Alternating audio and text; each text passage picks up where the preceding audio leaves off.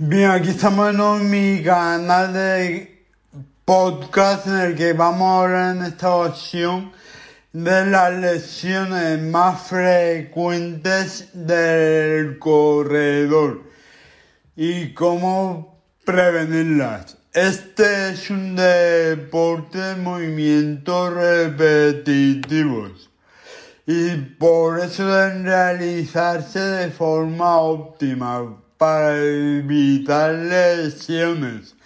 Es necesaria la correcta alineación de las estructuras óseas, musculares, ligamentosas y tendinosas para prevenir al máximo todo tipo de lesiones, así como la adecuada biomecánica y la calidad de los movimientos. Los factores de riesgo son los inherentes al deportista.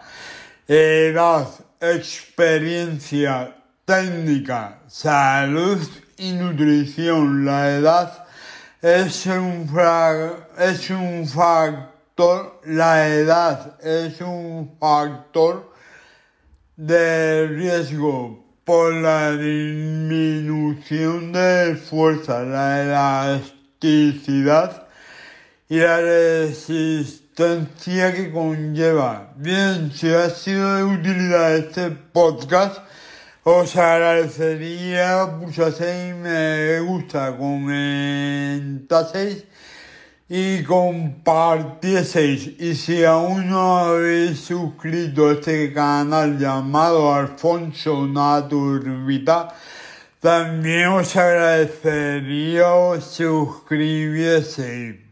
Gracias. Hasta nuevo podcast. Chao.